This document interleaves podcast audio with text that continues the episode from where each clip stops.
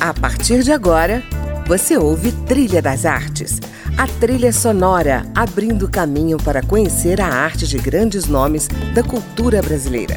Música, opinião e informação na Trilha das Artes, com André Amaro.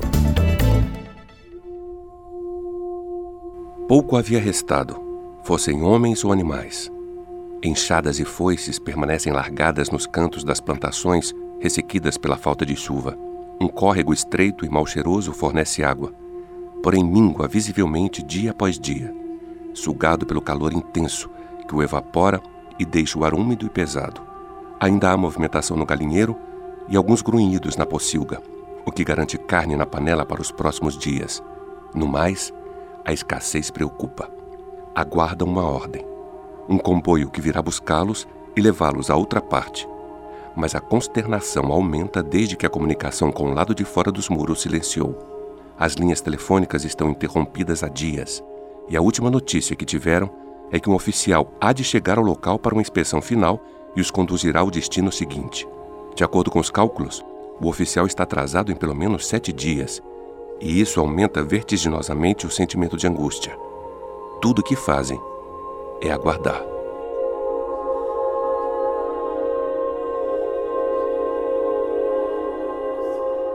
Assim começa o penúltimo livro de Ana Paula Maia, Assim na Terra como Debaixo da Terra, lançado pela editora Record em 2017. O livro conta a história de uma colônia penal isolada, construída para ser um modelo de detenção do qual preso nenhum fugiria. Na verdade, um campo de extermínio, onde uma espécie de capitão do mato, carcereiro, Melquíades, é o algoz dos presos. Ele caça e mata cada detento como animais, apenas por satisfação pessoal. Bom, Hoje eu converso com a autora dessa história e de outras do mesmo naipe, Ana Paula Maia, uma carioca de Nova Iguaçu, que se tornou uma das novas expressões literárias brasileiras. Já escreveu também Entre Seus Mortos, De Gados e Homens, Carvão Animal, entre outros livros. Ela nos traz também as suas sugestões musicais, como a canção Ring of Fire, de Johnny Cash, que escolhemos para abrir o programa.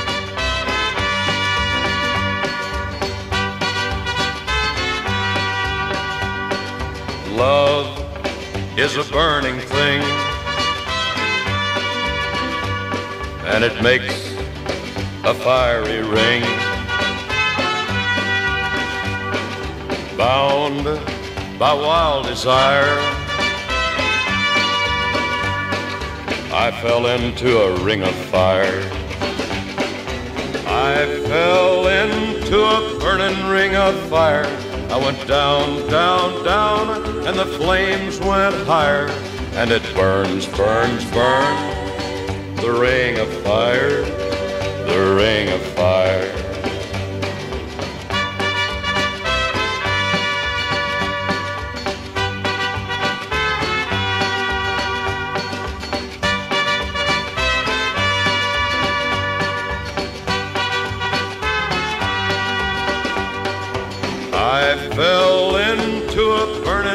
Of fire. I went down, down, down, and the flames went higher. And it burns, burns, burns. The ring of fire, the ring of fire. The taste of love is sweet. When hearts like ours meet. I fell for you like a child.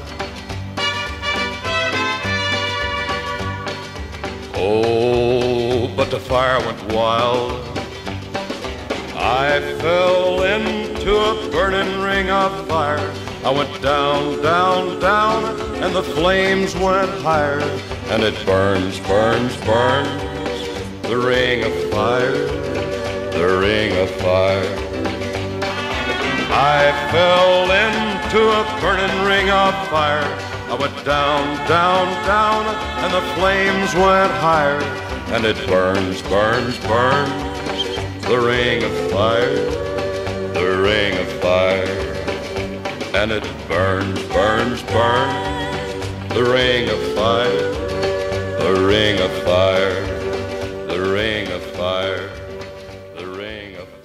Ana Paula, bem-vinda ao nosso programa. Antes de falar sobre os seus livros, eu queria saber como é que você chegou na literatura, já que a sua formação é de publicitária. Nem por acaso, porque eu não tinha intenção de ser escritora de nada, de me envolver com nada. Eu estava na faculdade de publicidade, né, de comunicação social com bacharelado em publicidade, e ali eu escrevi um curta-metragem e como o pessoal de cinema estudava no mesmo prédio, acabou caindo na mão do pessoal de cinema. E ali eu. Acabou que esse curta virou. foi filmado, mas ele nunca foi terminado. E dali eu escrevi um monólogo por encomenda, um monólogo de teatro. Como se chamava? ah, se chamava O Rei dos Escombros. Uhum. ela foi produzida, foi dirigida pelo Moacir Chaves na época. Foi um texto que eu, que que acabou um, me dando um dinheiro, assim, eu ganhei lá, não muito, mas aí com esse dinheiro eu publiquei meu primeiro livro, eu tinha escrito um livro, escrevi nas férias da faculdade, e aí eu tinha um livro pronto, e aí eu publiquei, só que a editora exigia parte da, que eu teria que pagar parte da edição. Uhum. Eu dinheiro da peça e publiquei o livro, mas sem saber o que ia acontecer, né? A peça estreou em julho, o livro foi publicado em agosto e eu tinha terminado a faculdade em dezembro do ano anterior. Então, é, eu fiquei esperando para ver o que ia acontecer e fui gostando cada vez mais de escrever, né? A coisa da escrita estava já fazendo parte da minha vida, mas eu não uhum. sabia se ia seguir isso ou não, se ia dar certo. E aí eu não parei mais de escrever. Os seus livros têm um apelo visual muito grande, né? Muito cinematográficos. Sim. É, você constrói personagens e ambientes perversos, né, densos, subhumanos, degradantes, em que os personagens vivem uma situação de miséria existencial. De onde é que vem essa preferência por esse universo, Ana? Por um lado, tem muito a ver com, com as minhas referências de cinema. É, Quais são? Ah, eu, eu, eu gosto de Leone, né? Que é uma coisa um pouco rara das mulheres gostar. Uhum. Gosto muito das Leone, gosto muito de Billy Wilder. Então eu tive essa referência, assim, quando criança, como eu tenho irmão mais velho, eu assistia tudo. Porque a gente tinha um combinado. Ele assistia os filmes de terror comigo, porque eu tinha medo de sozinho, eu assistia os filmes de ação com ele, mas ele, logo por fim, eu acabei assistindo muito Velho Oeste, que eu não gostava muito, mas eu era muito obrigada uhum. a assistir com ele. Depois peguei um, um, um, amor assim, muito grande esse tipo de filme, mas já era adulta, já, já tinha uns 20 anos, 20 e pouco. E assistir aqueles filmes, todos os filmes de matador que você possa imaginar, sabe? Desde o Steven Seagal ao Chuck Norris, ao Charles Bronson, a uhum. Bruce tudo. Então isso fez parte de uma... Isso, isso era muito... Era, era o que alimentava a década de 80, que, é aquela minha, que era a minha infância, né? Então eu cresci assistindo isso.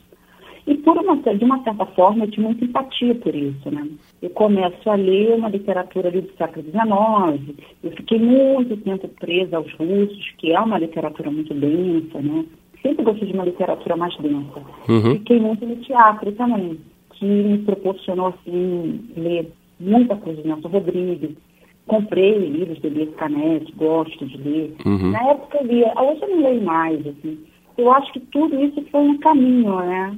Eu acho que eu vejo na minha literatura tudo que eu, todas as referências, tudo na minha vida, né? Eu acho que eu vejo as referências do, do faroeste, dos homens brutos. Você tem empatia pelo universo masculino, ou seja, gosta de escrever sobre homens, mas são homens também muito específicos, né? Trabalhadores braçais, que estão no pântano, no lixo, no matadouro, numa colônia Caçadores. penal, às vezes violentos, né? Às vezes uhum. apenas ali transitórios nesse mundo perverso, né?